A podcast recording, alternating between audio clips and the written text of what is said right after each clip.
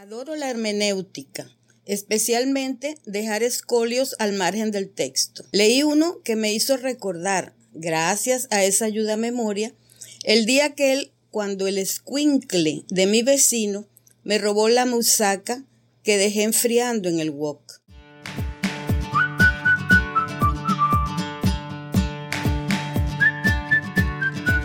Vocabulistas, bienvenidos. Heiser Acosta, esto es Palabrita, la primera comunidad vocabulista de nuestro idioma, Centro Políglota. Ahora estamos estudiando las palabras, pero en inglés, en francés y en latín. Así que si te interesa aprender estas palabras en español en varios idiomas, estás en el sitio correcto. Te doy la bienvenida. Hoy vamos a hablar de las 10 palabras más consultadas de octubre 2021. ¿no? Te recuerdo que todas estas palabras vienen de, las, las obtengo yo, esta consulta las obtengo yo del diccionario de la Real Academia Española y su recurso lexical que es formidable. Enclave. Entras a Google, enclave RAE y te va a dar eh, la opción. Es un servicio pago, así que bueno, cuesta 50 dólares más o menos americanos al año, pero ahí está, estamos haciéndole cuña y ojo, ojo, no tengo nada que ver con esta con este formato, con esta plataforma, pero es muy recomendable si estás aprendiendo español, si eres profesor de español y si quieres conocer todo lo que rodea, todo lo que rodea la palabra, palabras afines, antónimos, sinónimos, eh, expresiones que se dan con las palabras, si quieres saber el número de consultas por semana, etc. Está, está buenísimo es lo que yo utilizo para crear comunidad, para reseñar mis vocablos. Hoy te voy a dar 10 palabras, te las voy a dar rapidito, te las voy a nombrar. Y si te suena alguna de ellas, podemos decir que tienes buen vocabulario. O al menos has prestado atención a los vocablos que se han reseñado aquí en Palabrita. Que eh, si no has practicado nada, te tengo que regañar, porque nosotros tenemos Brainscape, que es el flashcard, son como las tarjetas que tenemos aquí para practicar.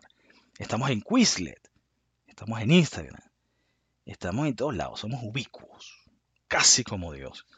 Te dejo en la descripción todo eso, así que no es importante que aprendas palabras, más importante es que las practiques. Y yo te ofrezco mi comunidad, palabrita, para que practiques todos los días la palabra y de paso de paso, organizo torneos cada tres semanas, cada tres meses, perdón, donde puedes ganar dinerito. En un emolumento de 50 dólares, 25, 50, 100, 150. Eso depende. ¿Ok? Entonces, te voy a dar una lista rapidísimo. 10 palabras. Si te suena una, buenísimo. Si no te suena ninguna, no pasa nada. Aquí estoy yo. Pichiruchi. Ayuda a memoria. Recordar. Cirro. Cieno. Musaca, escolio hermenéutico. Adoro la hermenéutica, especialmente dejar escolios al margen del texto. Leí uno que me hizo recordar, gracias a esa ayuda a memoria, el día aquel cuando el escuincle de mi vecino me robó la musaca que dejé enfriando en el wok. Lo perseguí hasta que cayó al río y mientras hundía sus pies en el cieno, los amigos se reían de él. Furioso, miraba los cirros en el cielo, quedando como un pichirruchi cualquiera. ¿Qué significa pichirruchi? Es una palabra, es un coloquialismo peruano, persona insignificante. La niña guachafa y el hombre pichirruchi, según Mario Vargas Llosa. En inglés, ¿cómo decimos esto? Bueno, the corny, que es cursi. The corny girl and the insignificant. Puse insignificante porque no hay pichirruchi en inglés. Los, gringos no dicen pichirruchi. Pichirrucho. no, no existe. Pero bueno, busqué un equivalente, como decir insignificante, que, que seguramente es una traducción bastante ineficaz. Pero bueno, ahí está. The corny Okay, how do you say this phrase, this sentence? La niña guachafa y el hombre pichirruchi, según Mario Vargas Llosa. How do you say that in English? The corny girl and the insignificant man, according, according to Mario Vargas Llosa. Comment tu dis ça en français? Comment on dit la phrase la niña guachafa y el hombre pichirruchi, según Mario Vargas Llosa? Comment on dit en français? En français, on dit la fille Rangarde, Rangarde. Et l'homme insignifiant, selon Mario Vargas Llosa. La fille Rangarde et l'homme insignifiant, selon Mario Vargas Llosa. Sería la palabra número 10. Palabra número 9. Ayuda memoria. ¿A qué te suena? Bueno, algo que ayuda a memoria. Pero ¿cuál es la definición encorbatada? Apunte o imagen que sirve de ayuda para recordar datos. Eso es así como lo define la RAE. Apuntes o imagen que sirven para, de ayuda para recordar datos. Cada vez que tú utilizas en un texto determinado los marcadores amarillos, los highlights, los resaltadores anaranjaditos, cuando usas los post-it, estás usando ayuda a memorias. Es así como se dice. Los apuntes en mi cuaderno rojo me sirven de ayuda a memoria. Esa es la frase que te doy. En inglés, how do you say this in English? The note on my red notebook serve as an aide memoire. Interesante porque los americanos usan, o en inglés se usa, este vocablo, lo encontré. De repente hay otro y me lo dejas en los comentarios, cuando en donde puedas comentar. ¿Cómo dirías en inglés? Ayuda a memoria. Yo encontré aide mémoire. En francés, les notes de mon carnet rouge me servent de aide mémoire. ¿Okay? Esa sería la palabra número 9. La palabra número 8 es el verbo recordar. Obtuvo 47.110 consultas este mes de octubre y significa pasar a tener en la mente. Una de las definiciones de las acepciones que te doy pasar a tener en la mente algo vivido o percibido con anterioridad. Sería recordar. Te doy una frase en inglés. I remember, que es como se dice yo recuerdo. I remember when you were it, you were afraid of the dark. Ah, en francés.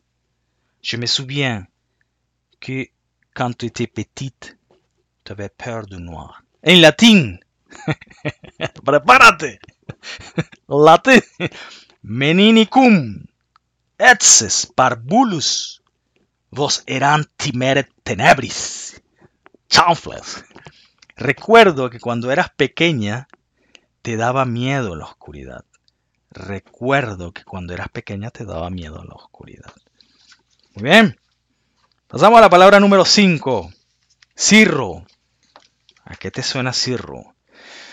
Si no tienes idea de lo que es cirro, bueno, ah, imagínate que eso es algo que anda por el, por el aire, uno, y en el cielo, cielito lindo y querido. Cirro, número de consultas 47.179 veces. Nube ligera en forma de hilos o jirones que se presenta en las capas altas de la atmósfera. Tú ves una nube, tú ves esas nubes que son como hilitos como espumositas, así, delgaditas. Esos son cirros que se dispersen en, la atmósfera. Te doy una frase en inglés, a ver si la adivinas en español, ¿ok? Coppery cirrus clouds dot the sky.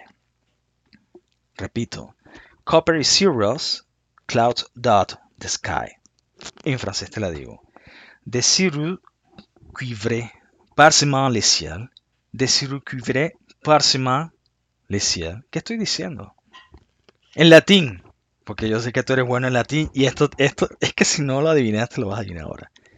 Aeris, cirrus, nubibus, caelum. ¿Ves? Facilito. Cirrus cobrizos salpican el cielo. Cirros cobrizos salpican el cielo. En el puesto número 4, 47.243 consultas. La, la, palabra en, la posición cuarta, en la cuarta posición del mes de octubre, la, cuarta palabra más consultada del mes de octubre de 2021 fue cieno, con C. Se escribe C-I-E-N-O. ¿Qué es un cieno? Es el lodo blanco. ¿Pero dónde? Esto es un lodo blanco que se deposita ¿Dónde? En el fondo de ríos. No es que lo vas a encontrar en cualquier... Ah, miren, no. Tú te vas a un río, camina tranquilamente, estás con tu novia, con tu novio, con un abuelito con la abuelita. Abuelito, vamos para el río. El abuelito, tengo frío. No, vamos, vamos. Y de repente el abuelito se, se para enfrente al río. Dice, muchacho, pero esto está lleno de cieno. Y tú dices, ¿de qué? De cieno, lodo blanco que se deposita en el fondo de ríos, lagunas y lugares húmedos o con aguas estancadas. Ah, no solo en los ríos, sino en las lagunas y en los lugares húmedos o con aguas estancadas. Ok, ok, ok. Ya. Cualquier depósito blanco que tú veas en cualquier parte húmeda, eso es un cieno, ¿vale? No tienes que ir al río. Así que el abuelito tiene razón, pero más o menos. En inglés, te doy la frase a ver si me la adivinas en español. His feet sink into the silt of the pond. His feet sink into the silt of the pond. En francés, ses pieds s'enfoncent dans la vase de l'étang. En latín, pedes. pedes. Eius no, ya va, yo necesito más seriedad en el latín porque sueno muy malandro, vale. Paso, espérate. Déjame sacar el Harry Potter que tengo, el Harry Potter que tengo inside. Latín. Pedes eius. Descendum in limus in lacum. suena una mezcla de árabe con ruso. Pero bueno. La frase en español, señores. Sus pies se hunden en el cieno de la charca. Sus pies se hunden en el cieno, en el lodito blanco de la charca. Esa es la palabra número 4. En el puesto número 3 tenemos una palabra que empieza por M. Tuvo 47.489 consultas y es un plato, es un plato. Así que la gente que, que cocina y que le gusta comer, es un vocablo culinario. La tercera palabra más consultada este del mes de octubre, quiero decir, 2021. Es un plato compuesto básicamente de berenjena y carne picada, gratinadas al horno. Entonces, yo te invito a comer. Yo te digo, mira, tú vas a traer algo para la cena, porque no tengo mucho en la nevera. Y tú me dices, sí, voy a traer una musaca. Ay, ¿qué es eso? Bueno, un platico, mira, es una berenjena con carne picadita. A veces le echo. ¿Te gusta la cebolla? Bueno, le echamos cebollita, picadito y. Y es originario del Mediterráneo oriental. Pero la musaca que voy a hacer yo, Heiser, es la musaca como lo hacen los griegos, que parece ser la mejor. Es como la más famosa, la más conspicua, la más popular.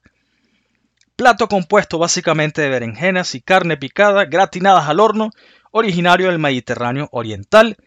Haz musaca, te estoy dando la frase, haz musaca como si fueras de Grecia. En inglés, como se dice musaca? La misma cosa, pero con doble S. Make musaca if you were from Greece. En francés, fais la musac, fais la musac, comme si vous veniez de Grèce. Y en latín, prepárate, chavo. Fac, sicut, musaca, It's gracias es. Ah, Musaka como si fueras de Grecia. Puesto número 3, Musaka, 47.489 consultas. Y vamos rápidamente, ya nos estamos aproximando a la, a la número 1. Te quiero recordar que estamos en Instagram, Torneo Palabrita. Te quiero recordar que estamos en Brainscape, busca Academia Palabrita. Ahí en Brainscape. Y estamos en Twitter, estamos en Facebook. Si quieres eh, tenemos un Telegram también, así que estás invitado a unirte a esta comunidad, a esta comunidad, naciente de vocabulistas, de personas que somos o intentamos ser políglotas y que, nos, y que adoramos el español, chico. Lo amamos, pero de una manera, una manera estomaquel, una manera bellísima. Y yo te quiero aquí, pana, yo te quiero aquí en, la comunidad, pues. Porque sí, pues, porque yo sé que tú me estás escuchando y yo sé que a ti te gusta el español, pero sobre todo te gusta aprender nuevas palabras. Así que bienvenido. Vale. Puesto número 2. Te lo voy a decir en inglés. La frase. The Aristotelian, the Aristotelian test is published with Leiden Scholian. Scholia.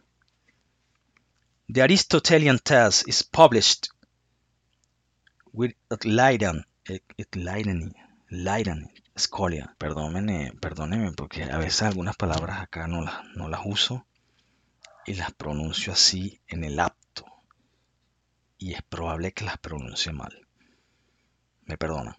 The Aristotelian test is published with Leiden Scholia. Français. Le test aristotélicien est publié avec des scolies, éclairantes. En latin, testus, textus Aristotelicus editus et cum escolis illustrandis. La palabra es escolios. Todo eso va a decirte que es escolios. ¿Qué son escolios? Son las notas. ¿Qué tipo de notas? Las que se ponen en un texto. ¿Pero para qué? Para explicarlo mejor. Cada vez que tú anotas allí en el cuadernito, estás leyendo algo, tú dices, ah, mira, esto está interesante. Y pones el título de la hoja, de la, de la página, esa que estás a punto de escribir. Pones escolios de del primer capítulo. Al poner escolios del primer capítulo, se sabe que son las notas que van a ayudar a comprenderte ese material que estás estudiando en ese momento, que es un poco complicado. Se edita el texto aristotélico acompañado de esclarecedores escolios. Así que ya lo sabes, ¿ok? Repasamos. Pichiruchi. ¿A qué te suena? Si lo olvidaste, tienes que darle retroceder a esto. Ayuda a memoria. Recordar. Cirro. Cieno. Musaca. Escolio. Y la palabra más consultada del mes de octubre de 2021 con 50.543. La ganadora, pues, la que todo el mundo buscó. Este mes fue el vocablo hermenéutico. Hermenéutica. La hermenéutica, ¿qué es eso? ¿Qué es eso, la hermenéutica? Me suena como a mecánica, me suena como a ingeniería, me suena como, me suena extraño. Mira, la hermenéutica es una disciplina. ¿Qué estudia esta disciplina? Los textos sagrados. O sea, es una disciplina, no estudia otra cosa, sino la Biblia, por ejemplo. Si tú quieres entender los... Por ejemplo, la gente, las autoridades religiosas aplican la hermenéutica para comprender la palabra de Dios. Ya tú sabes que cuando tú ves esta palabra que se escribe con H, ojo, H de iglesia, ojo. no, era de iglesia, no. H de hermenéutico. Cuando tú escuchas esta palabra, ya tú sabes que se trata de una disciplina. Están estudiando algo y están estudiando textos sagrados.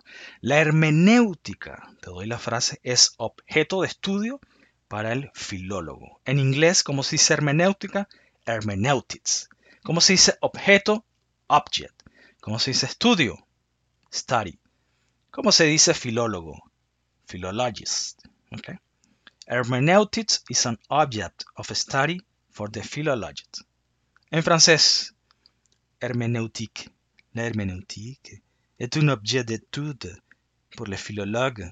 ¿Y en latín cómo se dice hermenéutica? Bueno, yo creo que aquí tengo una mala traducción porque no me dio traducción. Ah. Hermenéutica, según esto, según el papel, la Biblia que tengo acá, se dice hermenéutica, se escribe hermenéutica. No me confío. Te pido que en los comentarios, por favor, me digas cómo se escribe hermenéutica en latín. Porque aquí lo que yo tengo, la información que yo tengo, es hermenéutica tal como se escribe en español. Desconfío de esto. Hermenéutica est objectum studi ad philologum. Repito, hermenéutica es objectum studi ad philologum.